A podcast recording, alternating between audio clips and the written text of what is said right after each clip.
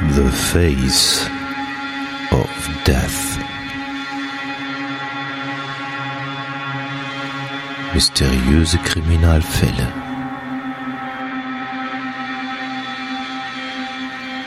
Der Podcast. The Face of Death.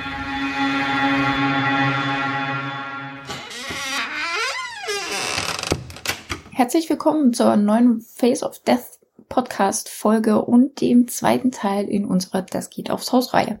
Hattie ist hoffentlich auch am anderen Ende der Leitung und bereit für die Fortsetzung. Winke, winke, hallo, hallo, ja, die Fortsetzung. Äh, ja, wir sind ja letzte Woche eingestiegen in den Fall, äh, der jetzt nicht vielleicht so actionlastig äh, oder wie ich es formulieren möchte, wie ihr das kennt, viel Blut, bla bla. Aber der ist schon ein bisschen crazy, verrückt und krank.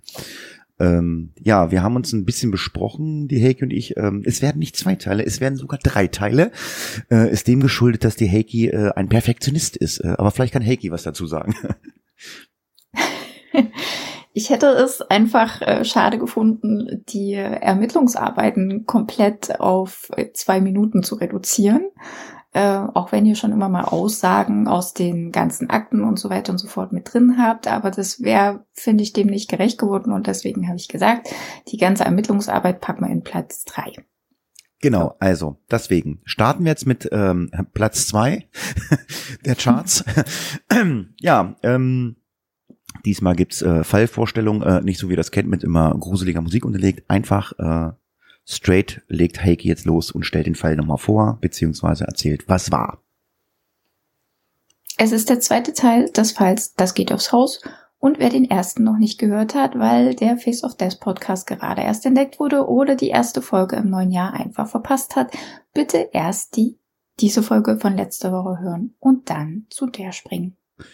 Ja, und wir steigen natürlich äh, da ein, wo wir mit aufgehört haben. Als Tipp äh, solltet ihr mal irgendwo in eine Kneipe gehen und was trinken und sehr viel trinken und solltet ihr viele Sachen umsonst kriegen äh, und äh, eurer gegenüber äh, sitzenden Freunde verhalten sich eigenartig, hm, erinnert euch vielleicht mal an diesen Fall, ähm, so wie wir jetzt uns auch weiter in diesen äh, Fall reinarbeiten oder erinnern und zwar ähm, ja, es gab ja einen erfolgreichen Abschluss mehrerer Lebensversicherungen auf Michael Malloy, der unter dem Namen Nicholas Mallory vers äh, versichert wurde.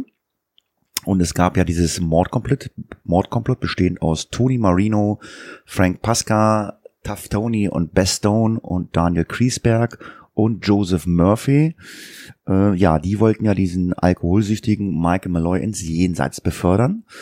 Ja, doch nach einer Woche Getränke aufs Haus, deswegen so der Titel, es gab nämlich alles aufs Haus, er hat nämlich umsonst getrunken, haben sie festgestellt, dass der Plan nicht aufgeht, weil der Typ kann saufen oder trinken, wie er es formulieren möchte, äh, ja, wie ein Wasserloch, keine Ahnung. Daraufhin schlägt Joseph Murphy einen neuen Plan vor. Der Alkohol soll mit Holzgeist, das ist äh, Methanol, versetzt werden und dann diesen gebürtigen Iren auf diese Weise unauffällig ins Jenseits befördern. Gibt Malloy so viel zu trinken, wie er will, all den Holzgeist, auf der, äh, dass er sich zu Tode säufte, sagt Marino entschlossen zu Murphy. Joseph Murphy besorgt also beim Maler um die Ecke den gewünschten Holzgeist für 10 Cent pro Kanister. Auf seinem Weg zurück ins Big Easy überlegt er sich dann, wie er denn das Methanol Meloy am besten servieren könnte und entscheidet sich dafür, den ihren erst einmal so schlechten Whisky zum Aufwärmen zu geben und dann nach und nach diesen mit Methanol zu versetzen. Wie schon beim ersten Plan gehen die Drinks natürlich aufs Haus Murphy serviert den ersten Drink. Malloy legt sich die Lippen, stürzt das Gebräu hinunter. Ähm, dann stellt er das Glas zurück auf die Bar und gibt Murphy zu verstehen, dass er nachschenken soll. Und dann nochmal und nochmal. Zum schlechten Whisky gibt es keinerlei Reaktion von Malloy. Er scheint keinen Unterschied zu schmecken. Murphy beginnt nun langsam Methanol hinzuzugeben. Malloy trinkt weiter, ohne Anzeichen, dass das Methanol irgendwas bewirkt. Eigentlich hätte Murphy gehofft, dass schon der schlechte Whisky dafür sorgen würde, dass Malloy schnell unwohl fühlt und das Methanol dann für den Gnadenschuss sorgt. Doch Malloy kippt ein Glas nach dem anderen hinunter. Er merkt an, dass ihm die Drinks gut schmecken. Wie schon in den ersten Wochen ist er am Abend sturzbetrunken, aber weder eine Alkoholvergiftung nahe, noch hat er das Methanol irgendetwas in ihm bewirkt. Der schlechte Geschmack des Gebräus scheint den ihren ebenfalls nicht zu stören. Es ging alles aufs Haus. Er bekam so viel er wollte und er kam zurück, um mehr davon zu nehmen, sagt Marino später in einem Interview mit der New York Evening Post. Er trank, er ging nach Hause, schlief seinen Rausch aus und war am nächsten Morgen wieder da. Die einzigen, die also langsam Betroffenheit zeigen, weil das Methanol komplett die erhoffte Wirkung verliert, sind die Mitglieder des Mordkomplotts.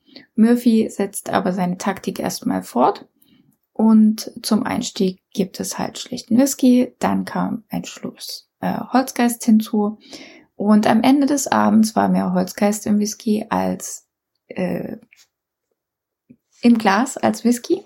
Dennoch bleibt Malloy halt unberührt davon. Tja, also muss man sich was anderes einfallen lassen. Und was macht man? Man fordert ihn zum Wetttrinken raus. Und das Ganze hat dann der Creasberg gemacht, ähm, weil er gesagt hat, irgendwas funktioniert nicht, also trinke ich jetzt richtig mit dem. Malloy nahm die Herausforderung natürlich gerne an. Die Regeln besagten, jeder hat seine eigene Flasche und Murphy würde nachschenken. Kriesberg bekam Whisky, Malloy Holzgeist, auch wenn er dies natürlich nicht wusste. Kriesberg sagte später, er trank Methanol, aber er starb nicht. Wenn man von draußen in das Speakeasy hineinkam, noch, noch man äh, roch man das Methanol sofort. Malloy war auf allen Ebenen unbeeindruckt. Weder schreckte ihn der Geruch ab, noch der Geschmack. Sie zogen sich über die Tage, doch dann endlich, äh, so zog sich das über Tage und es passierte, bis irgendwas äh, endlich passierte oder nichts passierte. Auch an diesem Abend hatte Malloy den Holzgeist getrunken, doch dieses Mal ist ein bisschen was anderes. Es scheint zu viel des Guten gewesen zu sein.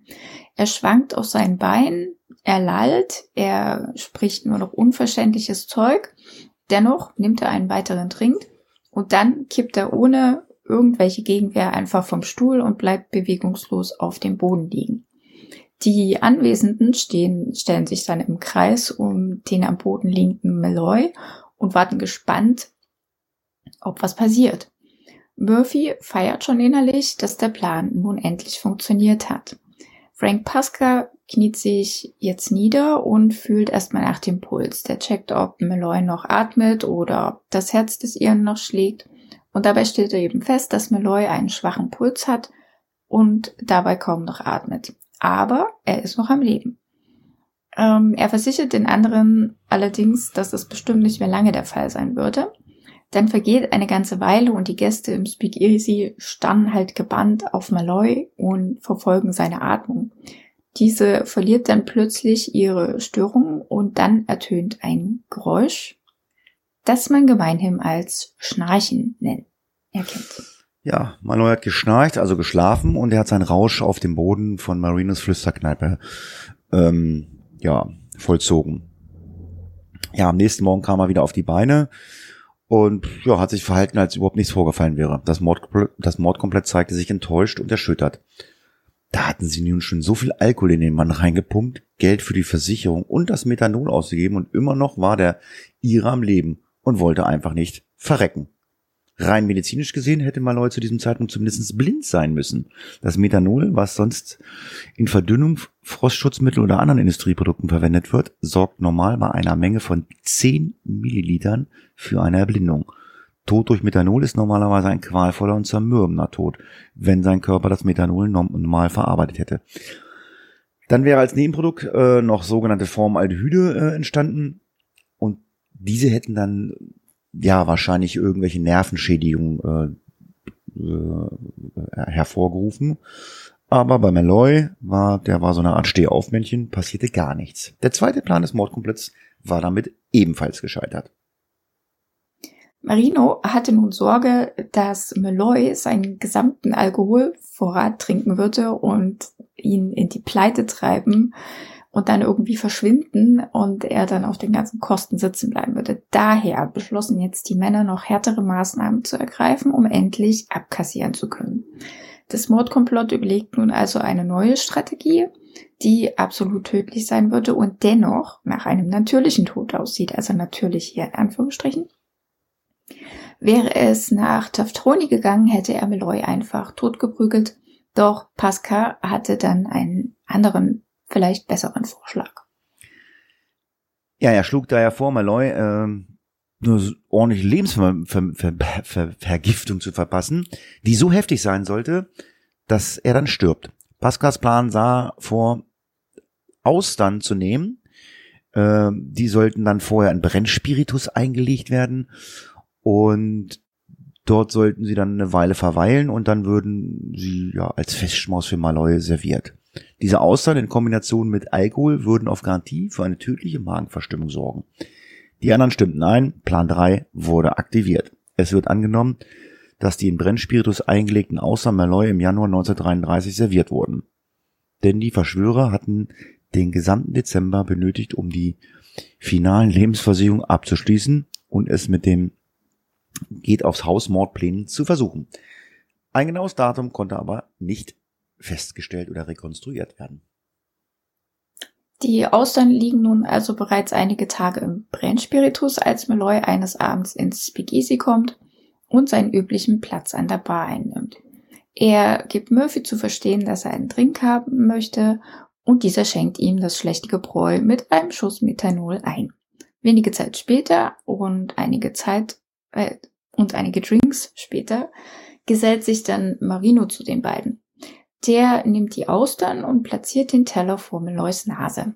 Der Ire ist davon sehr gerührt und fassungslos über die freundliche Geste. Dann nimmt er genüsslich eine Auster zwischen die Finger und isst sie. So geht es mit einer nach dem anderen, denn so eine festliche Mahlzeit musste er Bissen für Bissen genießen. Die Mitglieder des Mordkomplotts schauten ihnen genau beim Essen zu. Pasqua ist sich sicher, dass die Austern Malloy schwer im Magen liegen würden und durch ihre vorherige Behandlung unverdaulich werden. Schon sehr bald würde sich Malloy vor Schmerzen gekrümmt auf dem Boden des Speakeasies wiederfinden. Dann würde der ihre unendlich erbrechen und starken Durchfall bekommen. Zumindestens was die Vorstellung des äh, von Frank Pasca war. Aber der Verlauf des weiteren Abends äh, lief dann doch wieder mal anders. Also Meloy hat sich an diesem Abend sehr viel Zeit gelassen, um diesen Tellern mit Auster zu verputzen. Er und danach sah er ihr extrem zufrieden aus und keinesfalls als wäre ihm irgendwie flau im Magen. Das beschrieb zumindest die Verschwörer später in den Vernehmungen. Nach einer kurzen Pause bestellte Meloy dann einen Drink bei Murphy eine Geste, die die Mitglieder des Mordkomplotts nur um mit viel Mühe nicht aus der Fassung brachte. Meloy verbrachte dann den Rest des Abends wie viele andere, er knallte sich ordentlich ein hinter die Binde, verließ das Big Easy irgendwann spät und verschwand in die Nacht. An diesem Abend kam ihnen das erste Mal der Gedanke, dass Malloy einfach unzerstörbar sei und daher unsterblich. Doch sie hatten all das Geld für die Lebensversicherung ausgegeben und sie würden jetzt ganz sicher nicht aufgeben. Nach weiteren Tagen zeigten, zeigte sich doch auch der Plan 3 war gescheitert. Er ist nicht gestorben. Es war Zeit, sich erneut zu beraten. Es musste doch möglich sein, den ihren umzubringen. Die wildesten Ideen wurden diskutiert. Doch so richtig konnte sich das, konnte sich der, das Mordkomplett nicht äh, auf eine Idee lösen. Malloy mit der Hilfe von Essen und Getränken ins Jenseits zu befördern, funktionierte ja nicht. So war es erneut Murphy, der vorschlug, dass sie Malloys heiße, geliebte, verdorbene Sardinen mit Metallstücken versetzen könnten. Die anderen stimmten nach kurzer Zeit und Überlegung ein und beschlossen es mit den Sardinen in eingelegte scharfe Metallstücke zu versuchen. Es war nun Murphys Aufgabe, die Sardinen herzurichten. Der Barmann nahm also eine Dose beiseite, öffnete die und stellte sie erst einmal ins Regal hinter der Bar, so dass sie schlecht werden konnten. Da ließ er sie mehrere Tage stehen und äh, roch immer mal dran. Und als er dann beschloss, dass sie jetzt schlecht genug rochen, äh, entschied er sich, die seien nur genau richtig, um neu serviert zu werden. Murphy schmiert die Sardinen äh, auf ein Stück Brot, dick aufgetragen, wie Malloy es eben mag. Und statt sie dann aber mit Salz und Pfeffer zu würzen, streut er eben Metallstückchen und Splitter darüber. Diese hat er eigens dafür besorgt. Hinzu kommt dann noch ein paar kleine Glassplitter, die er auf den, die er so im Aufstich Strich versteckt und Reißnägel. Als Malloy an diesem Abend in das Speakeasy kommt äh, und wieder an der Bar Platz nimmt, serviert Murphy ihm erstens den gewohnten Drink aufs Haus, danach bietet er dem Iren das Sandwich an. Malloy bedankt sich und beißt herzhaft in das Sardinenbrot. Murphy beobachtet ihn genau und wartet auf den Knall. In wenigen Sekunden würde es soweit sein. Die Metallsplitter, das Glas, die Reißnägel würden das Innere von Molloy zerreißen, zerschneiden und zerstechen. Hm. Der ahnungslose Malloy ähm, kaut derweile mit großem Appetit auf seinem Bissen Sardinen-Sandwich herum und schluckt es dann hinunter. Nimmt sogleich den nächsten Biss und das geht dann so lang, bis das Sandwich vollständig aufgegessen ist, während Murphy einfach nicht fassen kann. Wie war es denn möglich, dass jemand auf Metallsplittern, Glas und Reißnägeln herumkaute und davon weder was merkte noch Verletzungen davon trug? Das Sandwich war von allen bisherigen Methoden an sich das perfideste gewesen und dennoch hatte es Malloy nichts anhaben können. Er war einfach nur dankbar für die Mahlzeit und spülte sie am Ende mit einem Glas schlechten Whisky hinunter. Noch hatte das Mordkomplett aber die Hoffnung nicht aufgegeben, dass die Zusätze im Sandwich die tödliche Wirkung durchaus doch noch entfalten könnten. Sicher würde Malloy einfach innerlich verbluten. Das dauert halt vielleicht ein bisschen, ne? Doch ihre Hoffnung wurde nicht erhört. Malloy ging am Abend und kam am nächsten Tag zurück und fragte, ob er bitte ein Sandwich haben könnte, da er hungrig war. Mit Plan 4 gescheitert und Wut im Bauch beschließt das Mordkomplett nun doch auf direkte Gewalt als Lösung zu setzen. Man muss da jetzt vielleicht nochmal ein bisschen zurückgehen, wer es nicht mehr in Erinnerung hat. Also ähm, wird er ermordet, wenn ich mich recht entsinne, greift die Versicherung nicht, ne? Genau. Also es muss ein Unfalltod sein oder ein normaler Tod oder er könnte sich eben eine Krankheit zuziehen und daran sterben. Das würde alles funktionieren, aber ähm, offensichtlicher Mord. Also die können ihn jetzt nicht irgendwo aufhängen und ähm, beziehungsweise auf die Idee sind sie halt nicht gekommen, aber der, der also, wird bestimmt vom Selbstmord, also der wird vom Baum erschlagen. Der wird vom Baum erschlagen. Pass auf. Erzähl mal. Oh. Ich weiß nicht, wie viele Bäume es zu der Zeit in New York gab. Oh, was ist Also los? außerhalb von Parks. Gott, du bist dran. Hakis, Ähm. Haki, Hakis blau sehe ich gerade. Es ist rot. Ja, aber ich habe das umgeändert. Ähm, Taftoni hätte sich gewünscht, einfach eine Waffe an die Schläfe des Iren zu setzen und ähm, wenig später eine Kugel im Kopf von Malloy oder in, den einfach in den Kugelhagel zu schicken. Der einfache Grund, weshalb der Vorschlag, Malloy in einem Hagel von Kugeln nicht sterben lassen zu können, war der Geiz von Marino. Denn das Mordkomplott hätte 50 Dollar, das war schon eine gehörige Summe, in ein Maschinengewehr investieren müssen, um es nach einem Kugelhagel einer Gang im Chicago-Style aussehen zu lassen. Wie also sonst konnten sie den Iren nur endlich den Chaos machen. Marino überlegte und erinnert sich, wie einfach und schnell Mabel Carson den Tod gefunden hatte. Aber natürlich, warum war er denn darauf nicht eher gekommen? Ja, jetzt spulen wir mal ein bisschen zurück äh, zum ersten Teil, äh, als wir euch sagten, dass ihr euch den Namen Mabel Carlson gut merken solltet. Erinnert euch, die junge Frau war eines Morgens tot in ihrem Bett aufgefunden worden. Was wir nicht erklärt haben und die Polizei auch erst im Zuge der Malloy-Ermittlungen herausfinden konnte oder gefunden hat, war, wie Mabel ums Leben gekommen war. Die Friseuse war 1931 nach New York gekommen und statt den Neustart zu schaffen, die, äh, wie sie sich vernommen hatte, verfiel sie dem Alkohol. Mabel landete irgendwie in Marinos Speakeasy, gab ihre letzten Pennies für Alkohol aus und hatte kein Dach mehr über den Kopf.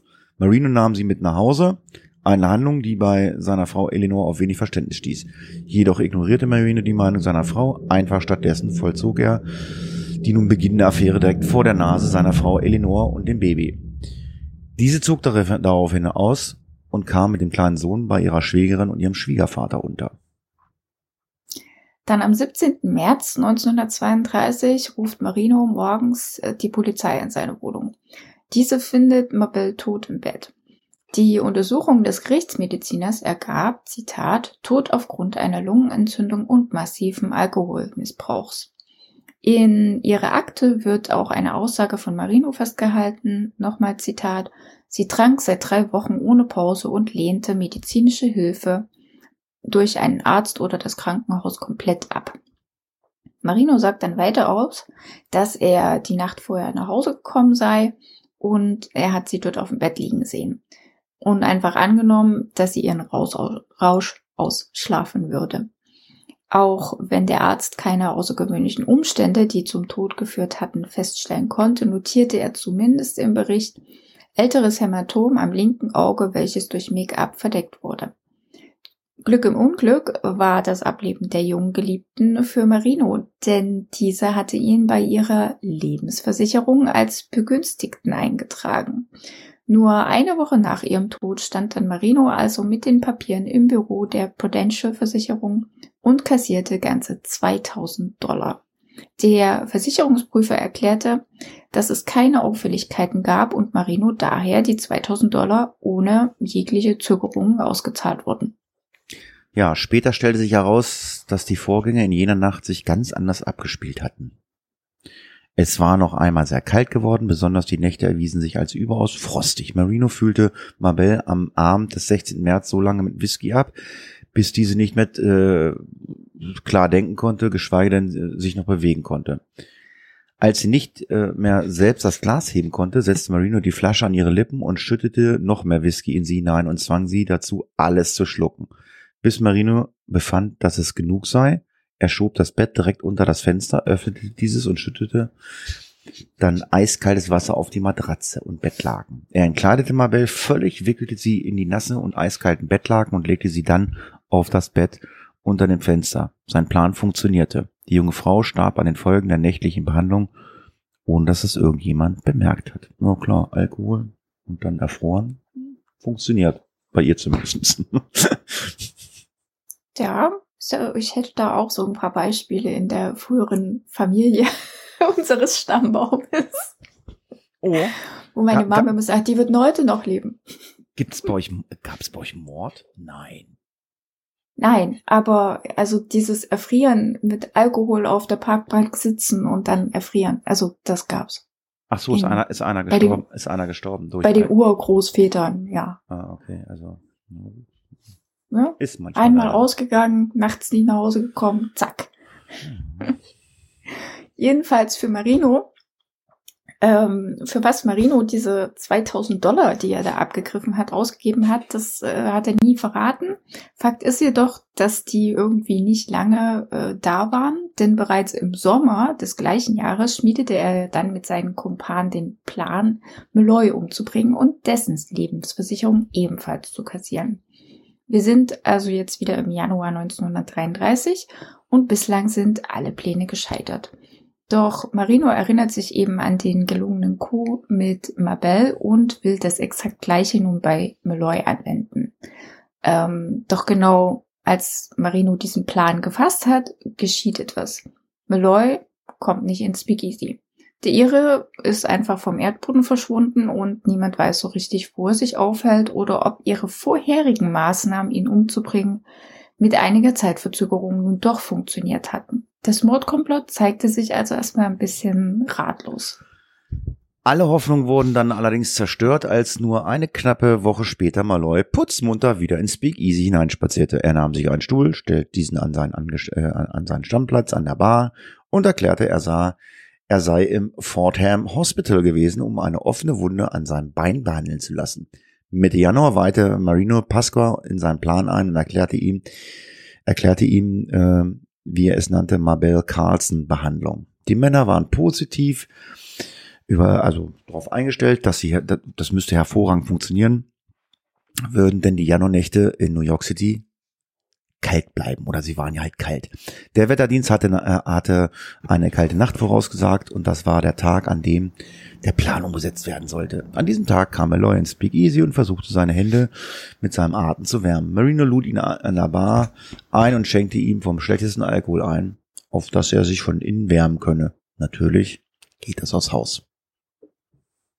Marinos Plan für den Abend war Meloy nicht nur wie üblich halt sturzbetrunken zu machen, sondern ihn bis zur Besinnungslosigkeit abzufüllen. Der Trick war im Prinzip recht einfach, er musste nur stetig das Glas nachfüllen. Selbst wenn Meloy ihm also zu verstehen gab, dass es genug sei, äh, würde er das Glas trinken, denn ein volles Glas ließ der ihre halt niemals stehen. Irgendwann kippt Meloy dann vom Stuhl. Natürlich konnte ihn Marino nicht zu sich nach Hause bringen, wie es, also wie es halt bei Mabel möglich war und den dann in seinem Bett sterben lassen.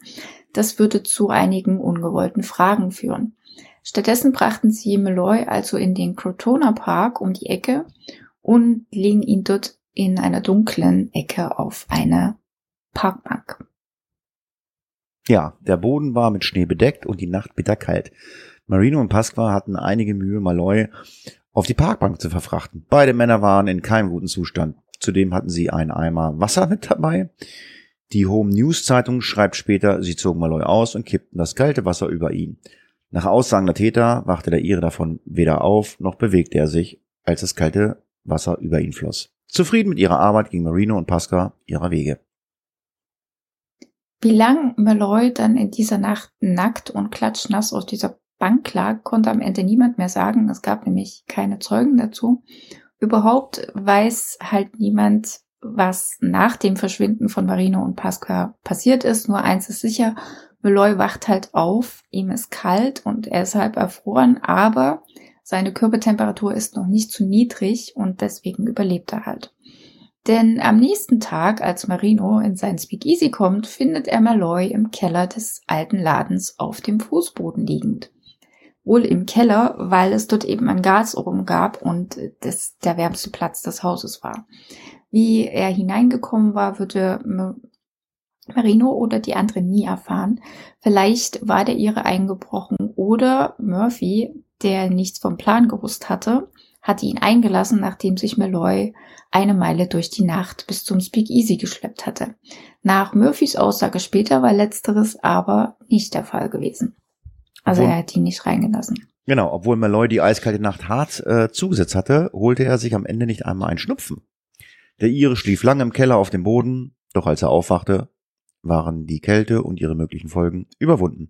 Was Malloy nicht machte, war sich zu fragen, wie er überhaupt in den Park und halbnackt auf die Bank gekommen war. Zumindest verdächtigte er niemand, dass da wer nachgeholfen hat oder hat, war auch nicht ähm, gegenüber seinen Freunden irgendwie misstrauisch. Nach kurzer Zeit war alles wieder beim Alten. Malloy saß auf seinem Stuhl an der Bar und genoss sein Holzgeist versetzte Drinks aufs Haus. Derweil war sich das Mord komplett einig, dass ihre Mittel noch unbarmherziger werden müssten. Sie waren mit ihrer Geduld am Ende. Um ihren neuerlichen Plan umzusetzen, involvierten die Verschwörer nun noch eine weitere Person. Sein Name war Harry Green, genannt Hershey, also wie die Schokolade, und der war Taxifahrer in New York City. Harry Green mochte Menschen nicht besonders. Er fuhr sie halt, wohin sie wollten, um Geld zu verdienen und alles andere interessierte ihn nicht so sehr. Green war 1933 äh, 33, äh, 24 Jahre alt und er hatte bis dahin noch keinerlei Einträge in seiner Polizeiakte.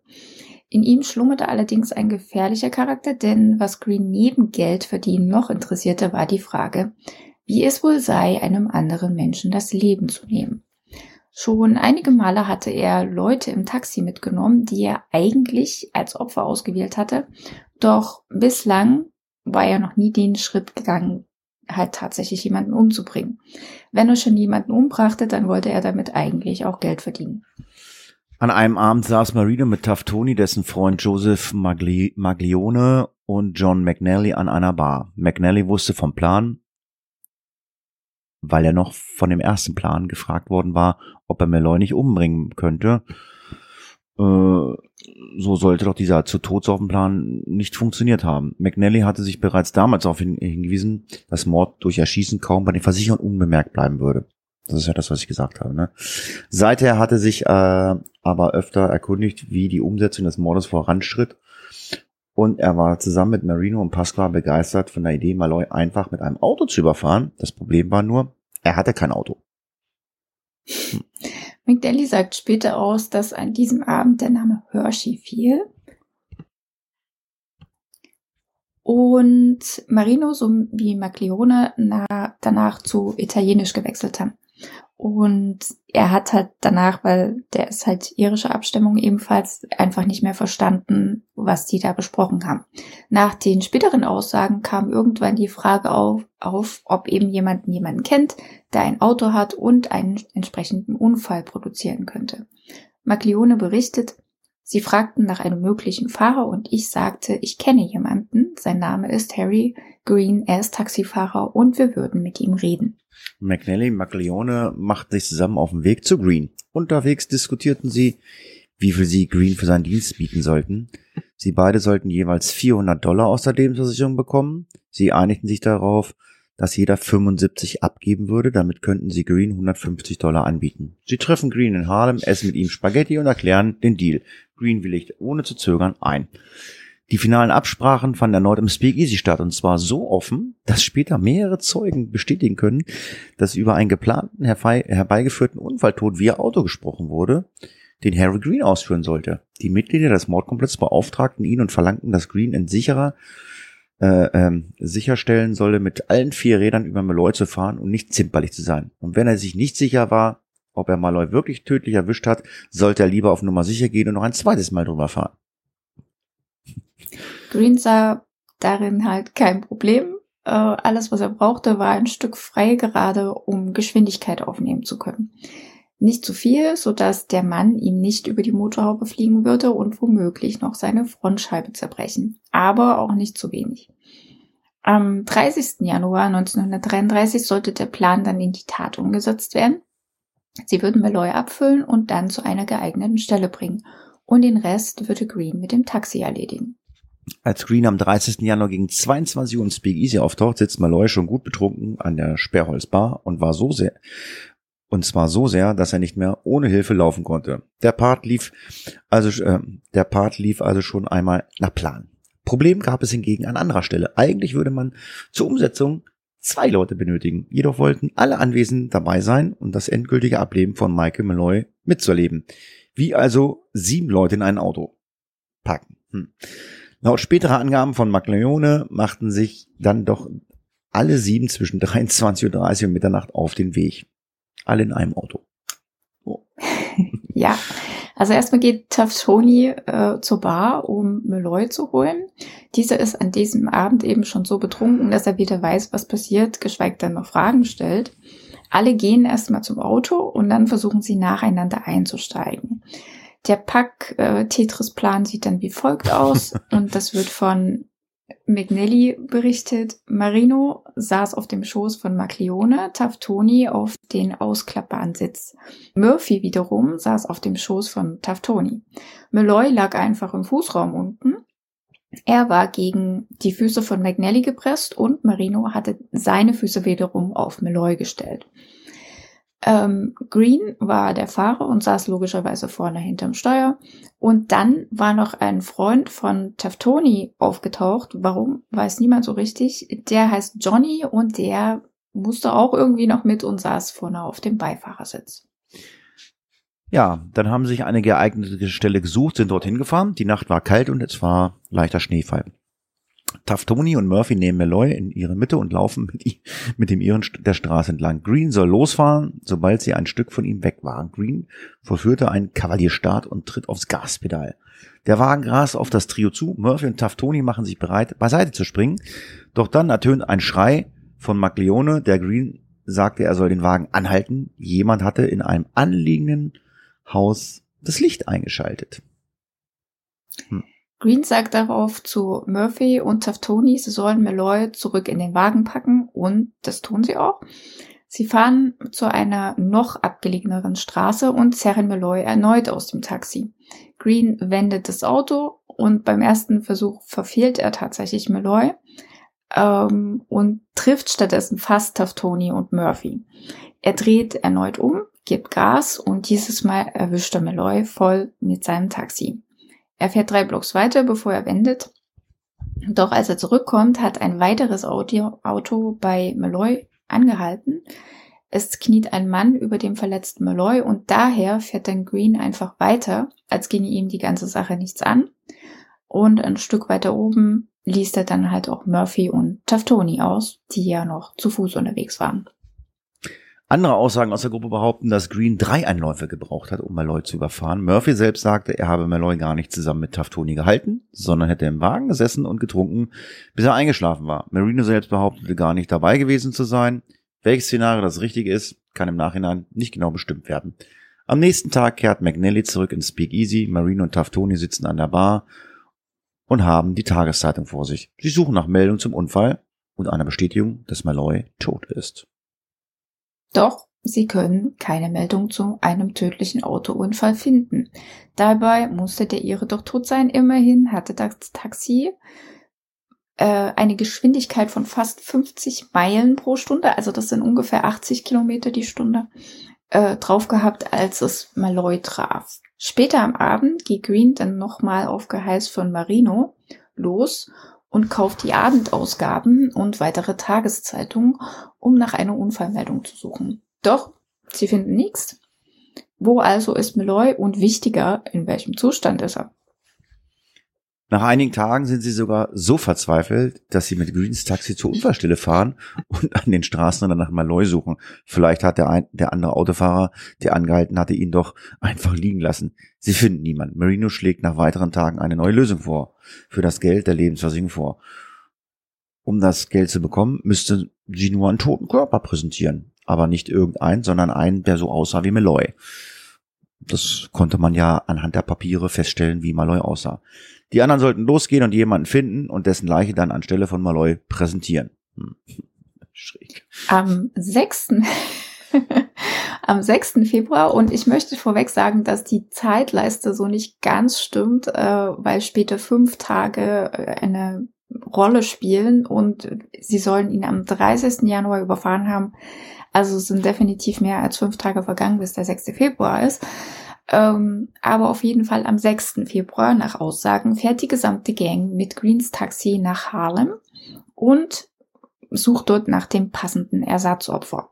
Sie suchen einige Speakeasies ab, finden aber niemanden, der Michael Malloy, der als Michael Malloy durchgehen könnte. Dann im Speakeasy auf der 129. Straße kommt jemand zur Tür rein, als sie gerade wieder gehen wollen. Und der ist geradezu ein Doppelgänger von Malloy. Sie laden ihn also ein. Der Name des armen Menschen ist Joseph Patrick Moray. Der ist 31 Jahre alt und arbeitslos. Moray war an diesem Tag auf der Suche nach Arbeit gewesen, hatte aber keine gefunden. Er ging also abends ins Speakeasy und hatte ein paar Drinks. Dann, am späten Nachmittag, traf er einen, auf einen, wie er es selber später beschrieb, durchaus gut gekleideten Mann, der ihn ansprach. Das war damals Tough Tony gewesen, der Murray einen Job anbot. Der willigt natürlich ein und steigt mit in Greens Taxi. Sie bieten ihn eine Flasche an und er nimmt erstmal einen kräftigen Schluck. Dann, Zitat, das ist das Letzte, an das ich mich erinnere, sagt Murray. Als, als nächstes bin ich dann im Lincoln Hospital wieder aufgewacht. Herzlichen Glückwunsch, Sie sind Ersatzopfer. Das ist auch so krass, ne? Wir suchen mal ein Ersatzopfer. Oh, es ist echt, ey. Crazy, crazy, crazy. Gibt es da eine Verfilmung von? Nee, ne? Glaub nicht. Also, soweit ich gesehen habe, nicht. Wobei das ja, also ich meine, das ist ja so überdreht, das würde kein Mensch glauben normalerweise, ne? nee. Ja, dazwischen war Murray noch in Marino's Speakeasy, wo er äh, auch alle Drinks äh, bekommen hat, weil die gingen nämlich auch aufs Haus. Er trank bis zur Besinnungslosigkeit. Jetzt brauchten sie nur noch Green und sein Taxi. Unterdessen steckte Marino ein vorbereiter ID-Karte, die Mur äh, Murphy besorgt hatte, in Murrays Tasche. Diese wies ihn als Nicholas Mallory aus. Zudem gab es einen Kontakt zu dessen Bruder Joseph Murphy. So könnten die Polizei oder das Krankenhaus später Murphy kontaktieren, der dann bestätigen würde, dass der Tote sein Bruder Malloy alias Nicholas Mallory sei. Hm. Als Green dann zurückkommt, schleppen sie Murray zum Taxi. Ähm, sie fahren los, doch es ist an sich noch zu früh gegen 22 Uhr. Die Straßen sind noch voll mit Menschen. Also fahren sie wieder zurück. Dann zwischen 23.30 Uhr und Mitternacht versuchen sie es erneut.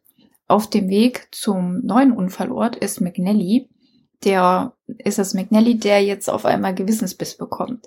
Diese ganze Aktion scheint nach seiner Auffassung aus dem Ruder zu laufen und jetzt muss sogar ein völlig unbeteiligter Mensch sterben, damit der Plan noch irgendwie funktionierte. McNally ließ Green also anhalten und steigt dann aus dem Taxi aus. Der Rest des Komplotts war natürlich wenig begeistert, doch die lassen McNally erstmal ziehen, da sie sich nun um Murray erstmal als Ersatzopfer kümmern wollen. Wie schon mit Malloy nahmen zwei Ersatzopfer, äh, zwei das Ersatzopfer Murray in die Mitte und als Green mit seinem Taxi kam, warfen sie ihn in das fahrende Auto. Murray lag am Boden und Green sollte noch einmal über ihn drüber fahren. Ich weiß nicht, wer das gesagt hat, aber ich bin umgedreht und noch einmal über ihn drüber gefahren, sagte Green später. Eigentlich wollten sie noch Murrays Puls checken, doch ein anderes Auto näherte sich und das Mordkomplett beschloss, das, äh, das Weite zu suchen. Was sie nicht wussten war, dass die Geschehnisse noch von einer ganz anderen Person beobachtet worden waren.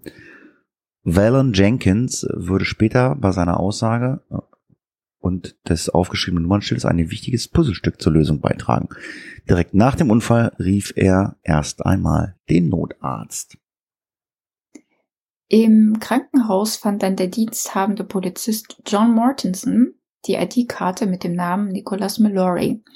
Dieser hatte innere Verletzungen, gebrochene Rippen, eine heftige Gehirnerschütterung und zahlreiche Brüche davongetragen.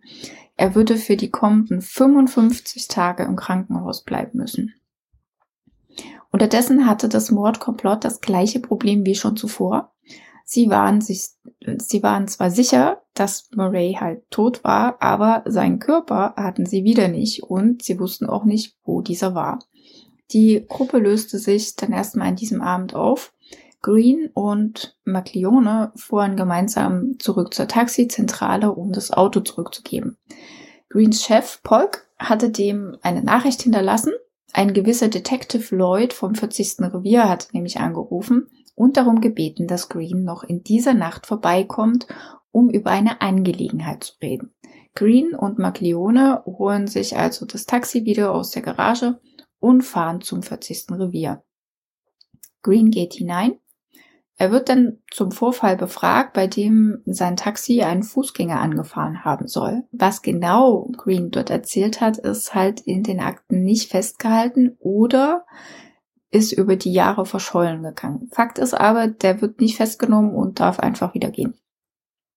Sie fahren zu Marino und erzählen ihm, was vorgefallen war, dass die Polizei nun aufmerksam geworden ist und dass Murray den Unfall tatsächlich überlebt hat. Damit standen sie wieder ohne eine verwertbare Leiche da. Denn selbst wenn Murray noch sterben sollte, konnten sie das Geld der Lebensversicherung nicht in Verbindung mit ihm kassieren, da es ja Zeugen für den Unfall gab und die Polizei dazu Ermittlungen auf, äh, also macht. Pasqua hatte derweil entschieden, dass sie in der ganzen Sache den falschen Weg eingeschlagen haben. Und sie kontaktierten einen Arzt, der ihm einen Totenschein ausstelle und weiten, und weiten ihm in den Plan ein, während äh, noch andere äh, Gott, was ist denn hier los? Mein Bildschirm bewegt sich gerade.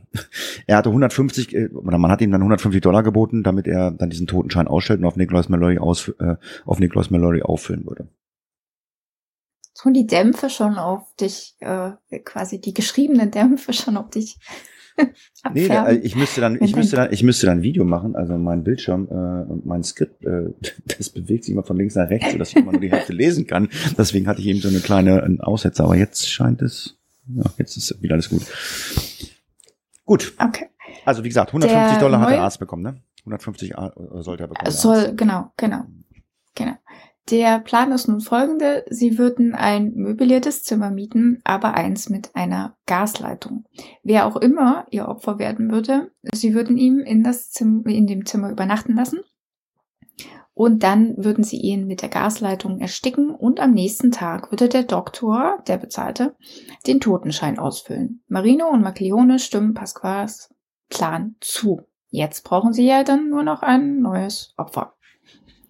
Nach wie gesagt, Zeitleiste, ne? Aber laut Ermittlung sind es halt fünf Tage, nachdem Malloy vom Auto überfahren worden war, humpelte er in Marinos Big Easy zurück. Der Ihre war im Fordham Hospital gewesen, wo man sich um seine Verletzung gekümmert hatte. Er betrat das Big Easy mit den Worten, ich könnte sterben für einen Drink. Dann setzte sich auf seinen angestammten Platz und bittet Murphy um ein Glas. Dieser greift automatisch zum Holzgeist, der immer noch hinter der Bar steht, während die anderen Mitwisser einfach nur vom Entsetzen gepackt sind. Marino setzt sich neben ihn und fragt Malloy, was passiert sei.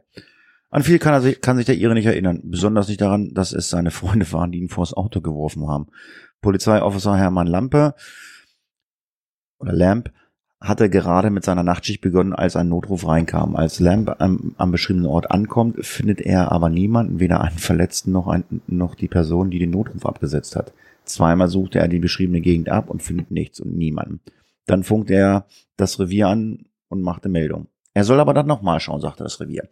Lamb geht den Weg erneut ab doch nimmt diesmal eine etwas andere Route. Plötzlich sieht er einen Mann und dieser ruft, oh Gott, helfen Sie mir oder ich werde sterben. Der Mann steht an der Straße und hat die Arme zum Himmel erhoben. Er war von oben bis unten voll mit Blut. Ich fragte nach seinem Namen und er sagte Michael Malloy. Wahrscheinlich hatte der Alkohol Malloy am Ende das Leben gerettet, denn durch ihn waren seine Muskeln und sein Körper nicht angespannt, als das Auto ihn traf. Lamp und Malloy liefen das, also das muss man sich auch mal vorstellen, die laufen zum Revier. Der, der hat der, nicht, die sind nicht gefahren, der konnte noch laufen.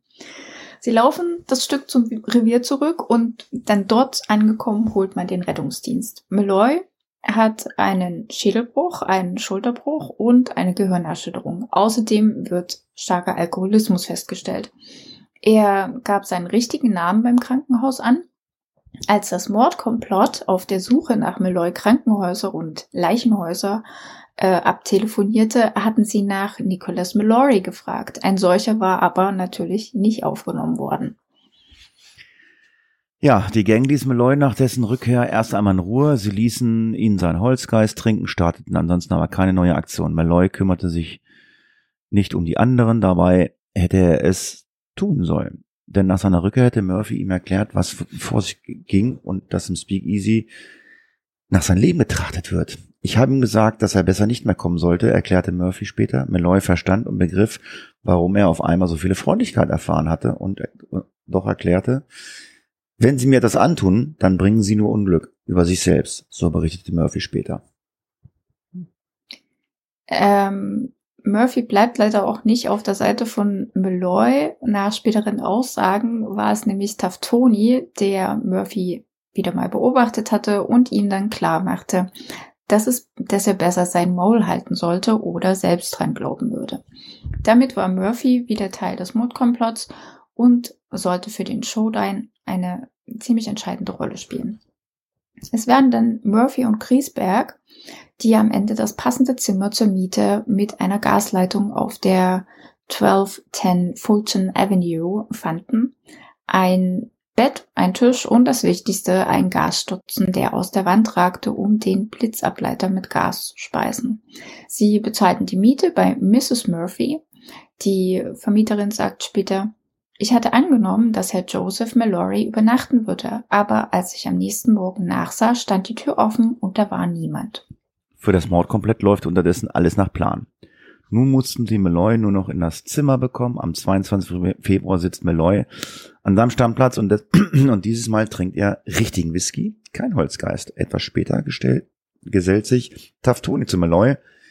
Erst wird äh, sich unterhalten, das ähm, fordert Taftoni auf Komm, wir wollen sehen, wer von uns beiden mehr verträgt. An diesem Punkt tauschte Murphys Malloys Flasche Whisky erneut gegen Methanol aus und das Wetttrinken beginnt. Es dauert circa 20 Minuten, äh, wie sie so Shot auf Shot trinken und dann kippt Malloy äh, langsam äh, in sich zusammen und äh, ist dann total unsicher an seinen Handlungen. Kurze Zeit später klappt er dann völlig zusammen. Marino sagt Murphy, er soll Malloy zum Mietzimmer bringen. Also, das ist eine ganze Meile durch die Stadt. Viel Gelegenheit, um das Duo halt aufzuhalten. Allerdings kümmert sich an diesem Abend niemand um die beiden und so schafft Murphy die Strecke, ohne aufgehalten zu werden. Er klopft dann bei der Vermieterin, Mrs. Murphy, an, die ihn, die ist erstmal entsetzt, was sie da vor sich sieht. Ähm, denn da ist ein Mann halb bewusstlos in Joseph Mallorys Armen.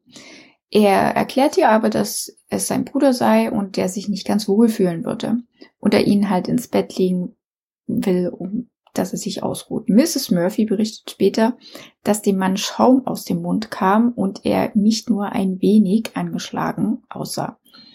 Doch sie hilft den Männern in den vierten Stock und lässt sie dann allein. Malloy liegt dann auf dem Bett und scheint langsam wieder zu sich zu kommen. Etwas, auf das Murphy tatsächlich durch Marino vorbereitet ist. Er hat ihm noch eine Flasche Holzgeist einstecken lassen und Murphy platziert diese auf dem Nachttisch. Danach lässt er ihn allein und kehrt zum Speakeasy zurück. Ja, nach Aussagen von äh, Daniel Kriesberg schickte Taft Tony Murphy nach dessen Rückkehr gleich wieder los, um ein Stück Gummischlauch zu besorgen. Danach gibt es einige Diskussionen, wer mit Murphy zurück zu Malloy geht. Taftoni bestimmt Daniel Griesberg, der zwar Bedenken hat und nicht einmal den Plan kennt, aber nach Drogen durch Taftoni dann doch mit Murphy loszieht. Unterwegs erklärt dieser den Plan. Sie würden den Gummischlauch an die Gasleitung anschließen und das andere Ende Malloy in den Mund stecken, bis dieser tot war. Dann alles entfernen und keiner würde die wahre Todesursache erfahren. Hinter ihnen läuft Taftoni. Als sie beim Mietzimmer angekommen sind, gehen Murphy und Griesbeck zu Malloy, während Taftoni auf der Straße Ausschau hält. Malloy hat in der Zwischenzeit fast die ganze Flasche Holzgeist getrunken und liegt schlafend auf dem Bett. Da der Schlauch zu kurz ist, legen sie Malloy auf den Fußboden. Sie schließen den Gummischlauch an das Gasventil an, stecken die eine Seite in Malloys Mund und nehmen dann ein Handtuch und wickeln dieses um Malloys Gesicht, sodass der Schlauch nicht verrutschen kann. Sie stellen das Gas an und Murphy hält Malloy fest da dieser sich natürlich erstmal windet. Griesberg stellt das Gas dann ab, da es ihm nun doch ein bisschen zu viel wird. Doch nach einiger Diskussion und der Erwähnung von Taftoni, der ja unten wartet, stellt er das Gas wieder an. Es vergehen Minuten, das Gas pumpt in Malloys Körper, dann stellen sie es wieder ab, entfernen das Handtuch und legen den ihren zurück aufs Bett. Griesberg verlässt darauf das Zimmer und kehrt zum Speakeasy zurück. Wenig später erscheint Murphy und sagt, ich denke, jetzt passt es. So ist es zumindest Griesbergs Variante der Geschehnisse an diesem Abend. Nach Aussage von Joseph Murphy wurde Griesberg nicht gezwungen mitzugehen. Alles, was Marino zu ihm sagte, war, stellt sicher, dass er tot ist. Und Griesberg soll darauf okay geantwortet haben. Tough Tony hatte ihn nicht gezwungen, im Gegenteil, sie waren gerade dabei gewesen, ein Kartenspiel zu beginnen, als Murphy zurückkam. Sie gingen zum Mietzimmer und Malloy war wach und es, es ging recht gut. Er war zwar auf Murphys Hilfe angewiesen, hatte aber allein laufen können und war auch nicht bewusstlos, wie Griesberg in seiner Aussage berichtete. Zurück im Mietzimmer zog Griesberg eine Waffe und richtete sie auf Malloy. Er sagte Murphy, dass dies, dieser die Tür abschließen soll und dann zauberte er aus seinem Anzug einen Gummischlauch hervor. Dieser wurde an das Gasventil angeschlossen und das andere Stück steckte er in Malloys Mund. Aus einer weiteren Tasche nahm Griesberg dann ein Handtuch und wickelte es Malloy um den Kopf, während er gleichzeitig aber auch weiter die Waffe auf den ihren richtete. Griesberg ließ das Gas so lang offen, bis Malloy tot schien. Dann schloss er das Ventil und checkte Malloy nach Vitalzeichen. Es gab keine mehr. Danach kehrten sie ins Speakeasy zurück, um Bericht zu erstatten. Nach so vielen Fehlversuchen hatten sie es endlich geschafft. Michael Malloy war tot. Und wie es mit dem Mordkomplott, den Ermittlungen und den verschiedenen Versionen weitergeht, erfahrt ihr dann in unserer nächsten Folge. Und ob Michael Malloy auch wirklich tot ist. Hm? Man weiß es ja nicht. das ist ja so ein Stehaufmännchen, ne? Ähm, ja, ich weiß es auch nicht. Äh, ich lasse mich dann auch nächste oder beziehungsweise übernächste Woche überraschen, je nachdem wann ähm, der dritte Teil fertig ist äh, von Heiki. Äh, ja, äh, sehr spannend, äh, sehr skurril, äh, sehr strange, äh, krank, keine Ahnung, ich finde da keine Worte für. Ja, das war der zweite Teil von Das geht aufs Haus. Ich sage vielen Dank fürs Zuhören und wie immer, die Heiki hat's letzte Wort. Tschüss! Wir wünschen euch eine gute Woche und hoffen, ihr bleibt uns gewogen, schreibt uns, kommentiert oder empfehlt uns weiter. Das wäre tipptopp. Ich hoffe auch, es gibt nicht so viele von euch da draußen, die jetzt warten, bis alle drei Teile da sind, denn das könnte ja noch ein bisschen dauern. Also hört einfach mal rein und habt eine schöne Woche. Ciao. Case closed.